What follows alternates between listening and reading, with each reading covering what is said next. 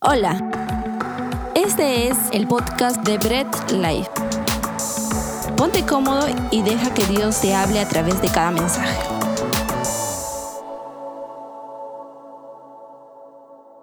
Si recién estás viendo a alguien al que está a tu costado, pues saluda, dale el puño, dile que bien, que bien te ves, dile, que bien te ves. Tu mascarilla se ve fenomenal en ti. Y sonríele, ¿no? Muéstrale la alegría del Señor que va a estar en tu mirada, en tus ojos. Pues muéstrale que el Señor está en este lugar. Y hoy día culminamos, es el último, penúltimo domingo de, de- enero. Y hemos estado dando una cierta cantidad de mensajes con respecto a cómo iniciar bien nuestro año con la palabra de Dios, cómo iniciar nuestro año de forma correcta. Y hay un, hay un, hay un punto que quisiera tratar esta, esta tarde, y es que toda persona que ha sido regenerada por Dios, ¿sí? toda persona cristiana, cuando empieza su vida cristiana, siempre va a tener un apego a la Biblia siempre va a sentir ese apego a la palabra de Dios, siempre va a sentir ese anhelo de querer aprender más del Señor, siempre va a estar buscando más en la Biblia. Y cuando hacemos esto de forma diaria, le llamamos un tiempo devocional. ¿Quiénes hacen su devocional? Sí, sí, hacemos nuestro devocional, qué chévere, ¿no?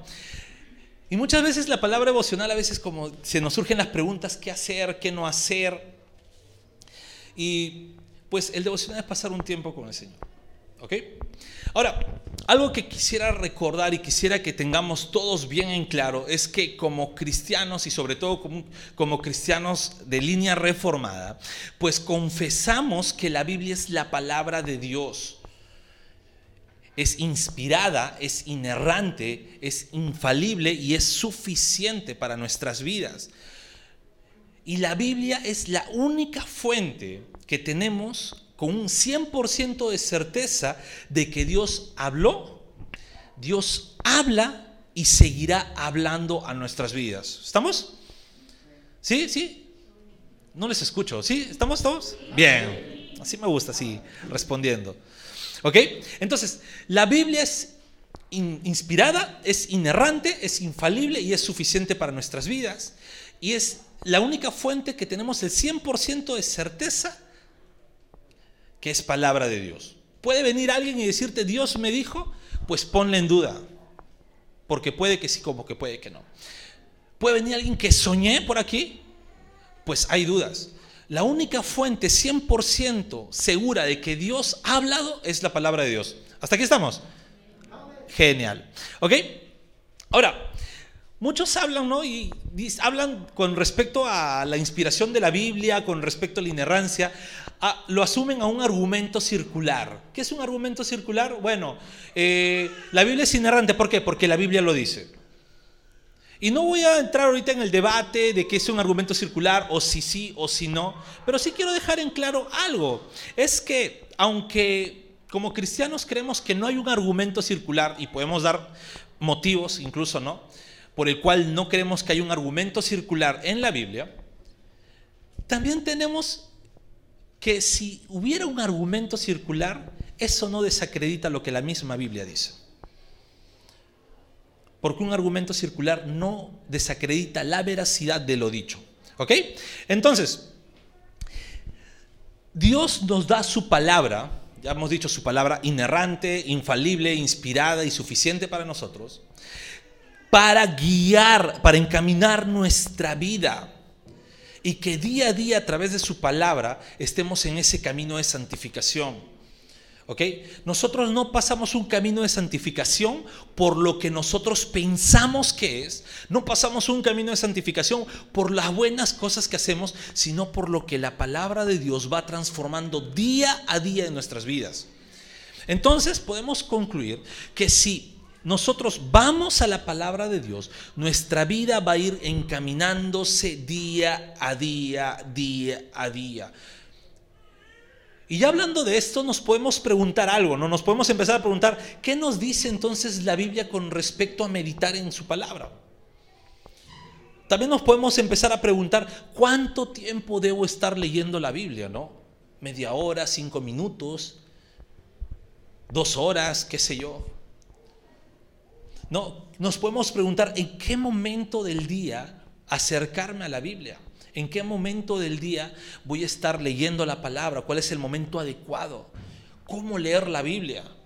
Y nos podemos también preguntarnos por qué o para qué hacerlo.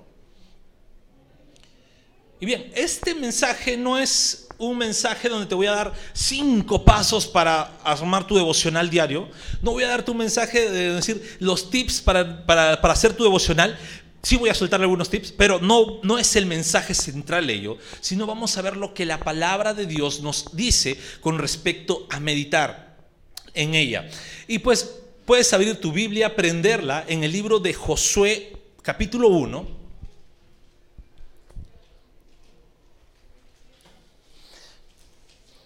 Josué capítulo 1, vamos a leer dos versículos, el versículo 5 y el versículo 8. Josué, el sexto libro de la Biblia. ¿Ok? Si aún no lo encuentras, pues va a estar en la pantalla. Y vamos a empezar a leer versículo 5. Josué 1.5 dice, nadie te podrá hacer frente en todos los días de tu vida como estuve con Moisés, estaré contigo. No te dejaré ni te desampararé.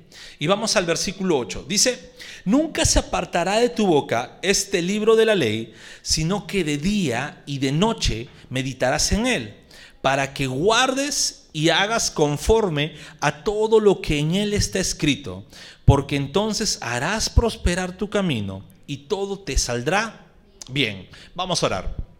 Amado Dios Todopoderoso, a ti siempre sea la gloria, Señor.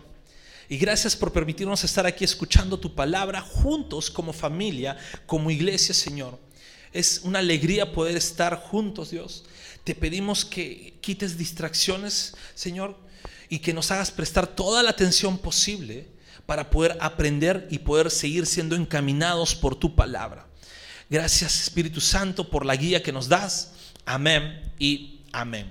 Bien, vamos a entrar en contexto. Hemos leído Josué 1, eh, eh, capítulo 1, versículo 5 y versículo 8.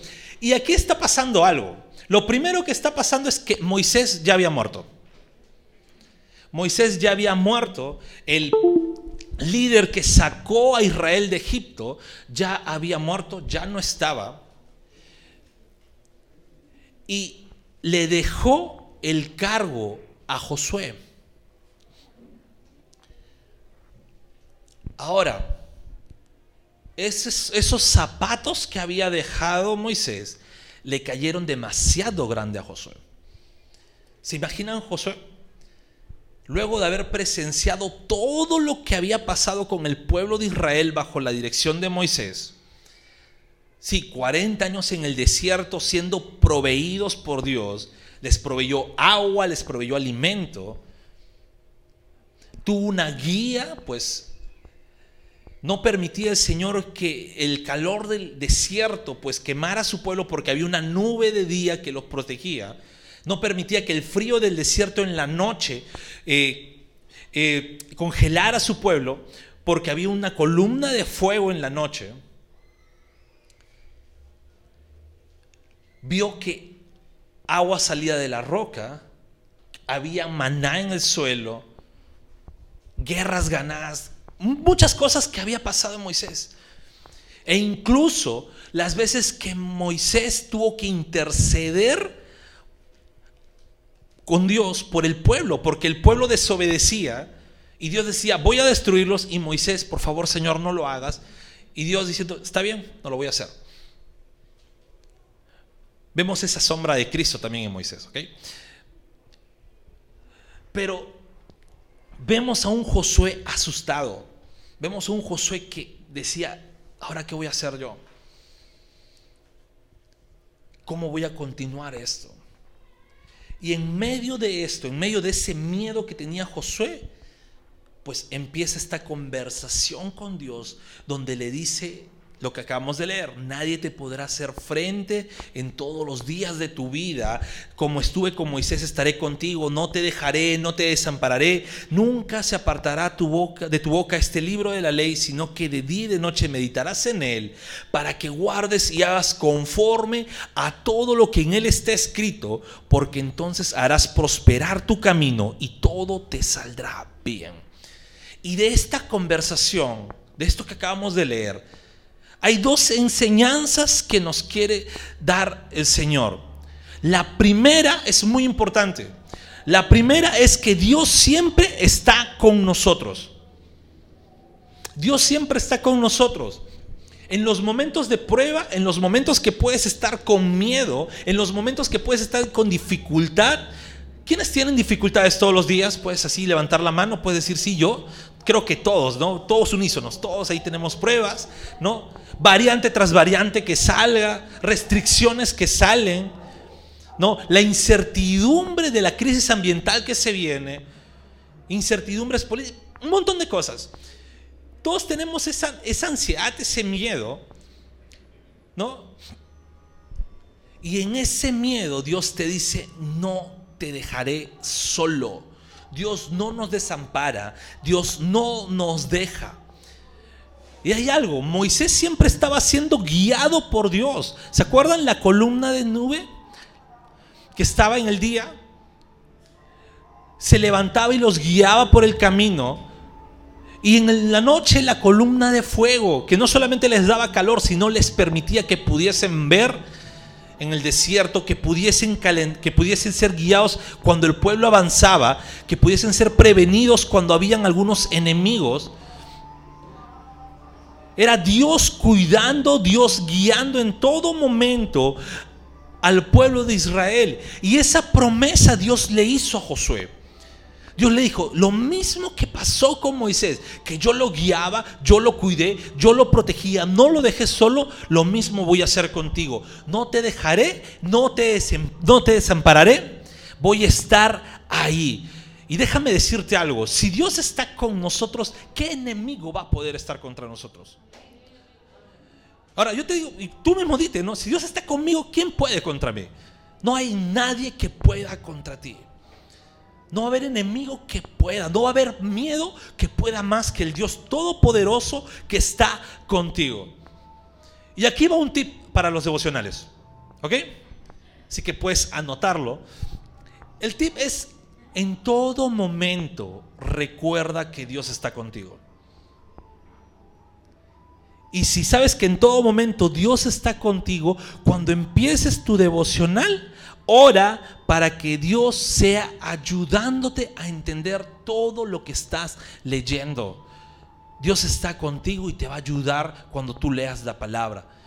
Cuando estés con miedo te va a ayudar. Lo que te preocupa va a estar ahí ayudándote.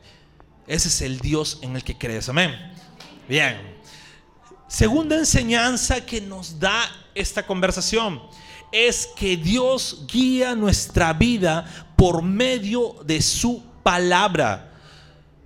Y esto ha sido siempre, siempre, desde la creación. Dios no es un Dios como creen los deístas. No, los deístas creen que Dios creó el universo, creó todo y se fue por ahí a seguir creando multiversos para sacar más películas de Spider-Man. Eso es lo que creen los deístas. Eso es lo que cree eh, el mundo, eso es lo que cree que está Dios creando por ahí, pero no interactúa con su creación.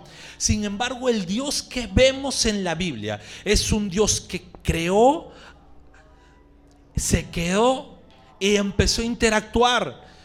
Le dio instrucciones a Adán, le dio instrucciones a su pueblo, empezaba a interactuar toda la historia de la creación durante toda la historia de la humanidad empezó a interactuar con su remanente. No vemos un Dios aislado, vemos un Dios que guía a su pueblo. Y ya para los tiempos de Josué, para los tiempos de Josué, ya él ya tenía la Torah. ¿Qué es la Torah? Pues revisa tus cinco primeros libros de la Biblia, Génesis, Éxodo, Levítico, Número y Deuteronomio. Esa es la Torah ellos le llamaban la ley, lo que se debe hablar, lo que se debe decir, lo que se debe obedecer. Josué ya tenía ello. Josué ya tenía en sus manos la Torá. Josué estaba siendo guiado por Dios por medio de la Torá. Y Dios le dice, esto que ya está escrito, que ya está inspirado, que nunca se aparte de tu boca. Esto que ya está inspirado, no dejes de meditarlo. ¿Quieres una guía? ¿Quieres guiarte? ¿Quieres que, ¿Quieres que siempre te guíe? Ahí está la Torah. Ahí está mi palabra. Ahí está todo lo que necesitas saber. Ahora, hay algo bien interesante. ¿Cómo Josué podría meditar en la palabra de Dios? ¿O cómo Josué podría eh, día, eh, ¿cómo haría ello? ¿Cómo haría que nunca se apartara de su boca lo que ya estaba escrito, la palabra de Dios? Meditando de día y de noche. De día y de noche. No era leyendo todo lo que pueda leer acaparando diciendo, no, hoy día voy a leer 30 capítulos, hoy día voy a leerme un libro entero, sino era lo que leía, meditaba, lo que leía, reflexionaba. En una meditación constante, continua. Y si bien es cierto, Josué tenía solamente los cinco primeros libros que eran la Torah, hoy en día tenemos pues nuestra Biblia ya completa, la palabra de Dios completa, y la tenemos con muchas más ventajas porque la tenemos en un libro que como decía hace un momento, dependiendo cuán ciego eres, el libro es un poco más grande o más chico, más delgado por el tamaño de letra, o dependiendo si eres varón o mujer, pues el libro va a ser diferente. ¿Por qué? Las mujeres les gustan los detalles, les gusta que tenga más cosas, más finura. El varón se conforma con un libro negro. Cierto, dicen por ahí, ¿no? Pero lo tenemos de una forma compacta y no solamente eso. Coges tu celular, coges tu tablet y tienes la Biblia ahí. A diferencia en los tiempos de Josué, que tenías que cargar rollos, que tenías que cargar papiros, que tenías que cargar grandes cajas para tener poco, hoy en día tenemos poco en pequeña cantidad. Pero ¿saben cuál es lo triste? que a pesar de las ventajas que tenemos hoy en día, no meditamos en la palabra de Dios. Y hay un adormecimiento y el cristiano no pasa tiempo meditando la palabra de Dios. Y eso es lo que tenemos que hacer siempre, meditar en la palabra de Dios. Así como Dios le dice a, le dijo a Josué, medita en ello de día y de noche eso mismo nos dice a nosotros, mediten la palabra de día y de noche. Y aquí les lanzo un segundo tip para devocional, es que van a ser confrontados cuando lean la Biblia. No les va a dejar igual. Cada vez que ustedes se acerquen a la palabra van a ser incomodados. Siempre. Y cuando pase ello, pues seamos humildes en aceptar lo que la Biblia nos dice debemos dejar que la Biblia nos guíe en lo que dice y no nosotros intentar guiar a decir lo que la Biblia quiere que nosotros digamos. Siempre es la Biblia guiándonos a nosotros. ¿Te molestó, te incomodó? Piña, es la palabra de Dios la que te está confrontando y si te molesta, te incomoda y dices, no quiero tal vez aceptarlo, pide a Dios que te dé esa humildad para que puedas ser eh, corregido por la misma palabra. ¿Estamos? Muy bien. Y aquí va una pregunta que tal vez nos tenemos que hacer. Es, ¿qué hacer? ¿Qué debemos hacer con la palabra de Dios? Ya, genial, Naín. Me dijiste que tenemos la Biblia, la tenemos en compacta en un libro, la tenemos eh, en mi celular, ¿no? En mi celular tengo todas las versiones sabidas y por haber. Entonces, ¿qué debo hacer con la palabra de Dios? ¿La leo? ¿No? ¿Agarro el plan bíblico? ¿Lee la Biblia en un año? O me pongo a leer diariamente unas dos, tres horas. ¿Qué hago con la Biblia? ¿Cómo debo hacer esa meditación? No. Pues medita en la palabra, tómate tu tiempo. No creo que ninguno esté con, con la vida ya por acabársele, Dios mediante y que no tenga tiempo de, darse la paciencia de disfrutar lo que está leyendo. Tenemos toda una vida que podamos estudiar la palabra, meditar en ella, dejar que el Señor nos hable. Pero no solamente es una meditación teórica. Cuando te acerques a la Biblia, no solamente es decir, qué chévere, me memorizo esto que dice y quedó ahí. No, no es que te llenes de conocimiento con la palabra, sino que ese conocimiento se debe convertir en un tesoro para ti cuando tú lees la palabra, eso debe ser un tesoro para ti, debes guardarlo como algo valioso para tu vida.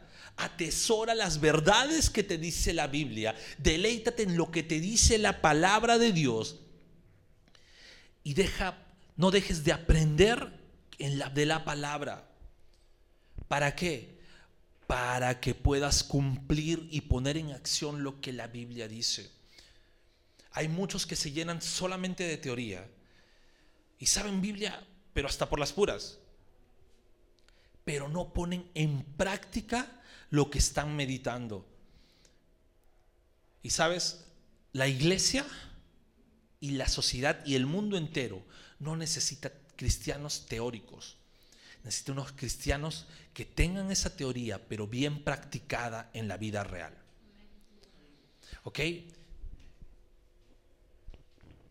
¿Y cómo hago eso? ¿Cómo pongo en práctica? Y acá te va un tercer tip para tu devocional. Cuando te acerques a un texto, diferencia entre las o identifica las verdades y los mandatos, sea implícito o explícito que esté. Cuando tú leas un texto, identifica cuál es una verdad y cuál es un mandato que te hace que te dice Dios que hagas. Te lo pongo de ejemplo en lo que acabamos de leer. Versículo 5 hay una verdad, es que el Señor no nos deja solos. Esa es una gran verdad, Señor no nos deja solos. Y en el versículo 8 nos da un mandato y nos dice, mediten la palabra de día y de noche. Ese es un tip que tienes que tener cuando, cada vez que te acerques a la palabra, identifica cuál es la verdad, cuál es el mandato que el Señor me manda hacer sea que esté implícito o sea que esté explícito. ¿Ok? Ahora, un cuarto punto. ¿Qué logra la Biblia o la palabra en mi vida? ¿Qué es lo que logra la palabra de Dios en mi vida? Ya, oye, Naín, me dijiste que chévere, que Dios siempre está conmigo, así que puedo decirle que me ayude cuando me acerque a la palabra, que Dios guía mi vida por medio de la palabra, así que genial, pues que guíe y que me confronte, ¿no? Y que me ayude a ser humilde para aceptar, ¿no? Debo meditar de día y de noche, poner en práctica lo que me dice y eso está bien, pero ¿qué logra eso en mi vida? ¿O cómo me doy cuenta que está logrando algo en mi vida? ¿Cómo me doy cuenta? Y pues, ¿sabes? Lo primero que hace la palabra de Dios en tu vida es prosperarla. Pero no te estoy hablando de una prosperidad como normalmente se escucha por ahí. No te voy a estar hablando de una prosperidad, sabes que el Señor te quiere bendecido, prosperado y en victoria, así que vas a ser multimillonario, vas a recibir millones, vas a ser sano, vas a hacer todo lo que quieras hacer, un empresario. No, no, no te estoy hablando de esa prosperidad. Ese es ver la prosperidad de Dios desde un punto humano, desde un punto eh, humanista. Lo que me está diciendo la palabra cuando dice que Dios va a prosperar tu vida es que va a ser edificada por la palabra. Inclusive, inclusive el, en el hebreo, el Antiguo Testamento está escrito en hebreo. En hebreo la palabra para prosperar es salah no significa una prosperidad económica. En el hebreo esa palabra salah significa empujar hacia adelante. Entonces cuando Dios dice que te va a prosperar, significa que te va a estar empujando a lo largo de tu vida, en tu camino va a estar guiándote, sosteniéndote siempre hacia adelante para que no te pierdas. Esa es la prosperidad que causa la palabra de Dios en tu vida. ¿Ok? Y te da algo más, que te dices que todo te va a salir bien. Y nuevamente aquí, si lo miramos de un punto humanista, lo miramos desde un punto de vista, no, todo yo, todo para mí, o yo soy el centro del universo y hasta el centro de Dios, pues nos vamos a frustrar. Porque en la vida no todo nos va a ir bien. ¿Hay alguien que le vaya todo bien siempre? Levante la mano y lo pediríamos por mentiroso. Creo que nadie me va a decir, a mí me va completamente bien. No hay nada en mi vida que haya una falla. Siempre hay algo que nos va a ir mal. Y si yo lo miro este texto desde un punto humanista, ¿sabes? Me voy a frustrar. Y hasta voy a empezar a renegar porque voy a decir, Señor, tú me prometiste que todo me va a ir bien. Voy a decir, Dios, mira, me estás mintiendo. Entonces tu palabra sí se equivoca pues no podemos ver la palabra de Dios desde un punto de vista humanista. Porque algunos dicen, todo te va a ir bien. Y todos piensan, ah, me va a ir bien en mis negocios. Pero si eres un pésimo negociante, no te va a ir bien. Si no sabes hacer balances, no sabes cuadrar, no sabes ahorrar tu dinero como negociante, pues no te va a ir bien. Ah, me va a ir bien en mis estudios, qué genial, justo tengo examen y no tengo tiempo para estudiar. Pues si no estudias vas a jalar. Uy, me va a ir bien en mi familia, qué genial, ¿no? Si no eres un correcto miembro en tu familia, no eres un hijo respetuoso, no eres un hermano protector, no eres un amigo el cual en tu familia, una persona de confiar, pues en tu familia tampoco te va a ir bien.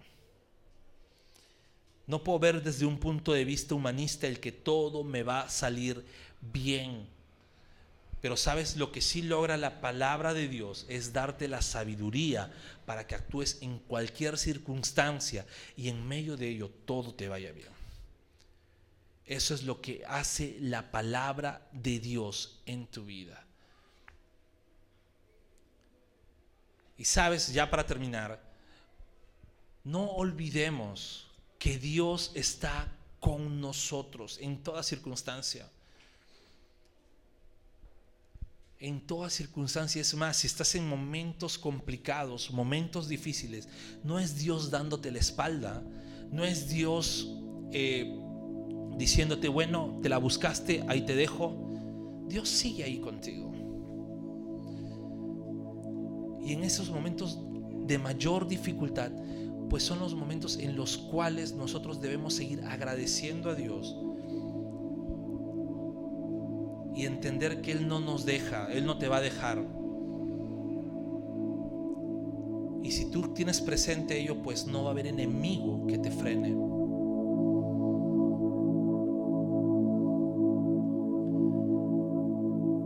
No debemos olvidar nunca que nuestra guía principal no es lo que diga el pastor, no es lo que diga alguien, es lo que la palabra de Dios nos dice puedo confundir mil veces en darte un consejo. La Biblia jamás, la palabra de Dios jamás.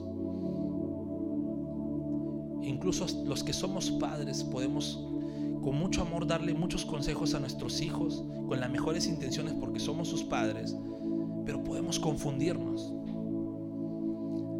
Sin embargo, si nuestros hijos son encaminados por la palabra de Dios, tienen la mejor guía los que somos hermanos de la misma forma.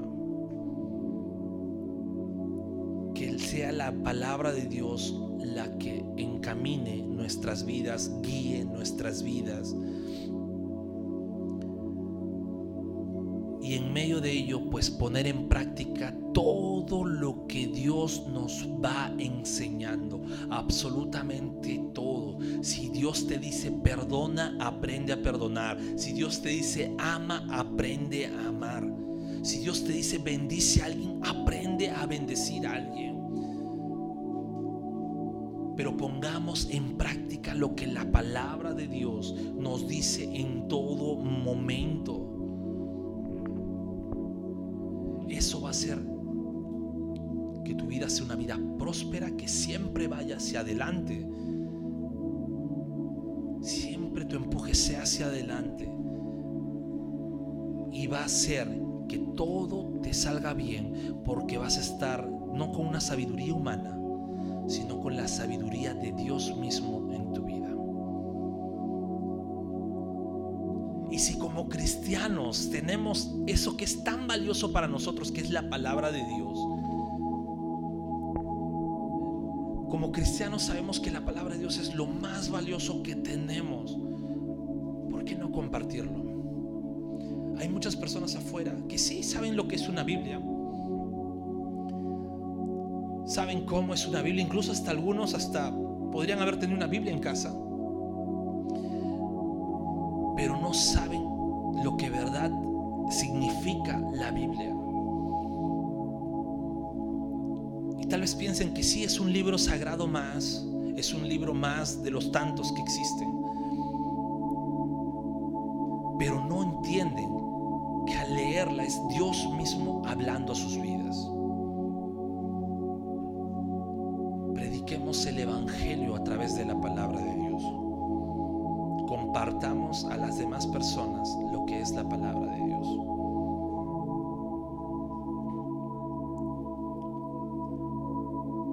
Palabra de Dios, pues, ¿por qué valoramos tanto como cristianos? Es porque a través de la palabra de Dios, en algún momento de nuestras vidas, pudimos entender que solo, solamente merecíamos el castigo eterno. Que solos, pues, por más buenas personas que podamos hacer, podríamos acceder al perdón de Dios. Pero también en la palabra de Dios encontramos que Cristo, la palabra eterna de Dios, como dice Juan 1.1, se encarnó, murió y resucitó por nosotros. Y es a través de Cristo que podemos ser perdonados por Dios, no por un mérito nuestro, no por algo que pudiésemos hacer, sino por algo que Cristo mismo hizo por nosotros. Y eso es lo que la palabra de Dios nos dice. Meditemos en ella de día, de noche, de día, de noche. Pues levántate en la mañana, lee la palabra, medite de ella, que te acompañe esa palabra toda la mañana en tu trabajo, durante tu hora de almuerzo, pues sigue meditando en ella. Tu tarde entera, llegas a tu casa y sigue meditando en ella. Y cuando ya estés por acostarte, que el Señor sigue edificando incluso tu vida mientras duermes a través de la palabra de Dios. Pongámonos de pie, vamos a orar.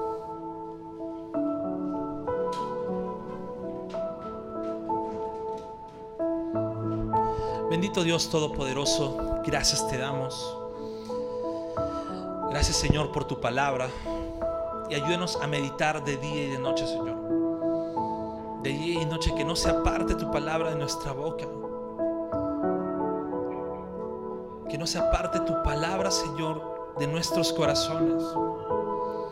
Y ayúdanos a poner en práctica lo que en ella nos dices, lo que en ella nos mandas. Y también, Dios, a poder predicar a otras personas tu palabra. Que día a día nuestra vida sea edificada por tu palabra. Día a día nuestra vida sea siempre guiada por tu palabra. Gracias Señor porque no nos dejas solos. Y no solamente tu presencia nos acompaña, sino también tu palabra quien nos guía, nos empuja hacia adelante y nos da la sabiduría para poder actuar Señor en cualquier circunstancia. Dios amado, perdónanos porque tal vez no nos hemos estado acercando tu palabra como tú, como de verdad deberíamos hacerlo. Tal vez a pesar que la tenemos tan cerca en nuestros móviles, preferimos ver otras cosas y perder el tiempo a poder leer al menos un pasaje bíblico y meditar en él. Dios amado, ayúdanos a tener esa hambre y esa sed, Señor, de tu palabra. Y que sea tu palabra quien llene nuestras vidas. Dios bendito, solamente tienes la gloria. Oramos por cada persona que esté aquí, que estén en las transmisiones también.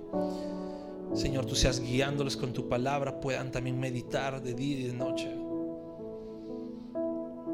Y para los que escuchan tal vez por primera vez, Señor, tú seas hablando directamente a sus corazones.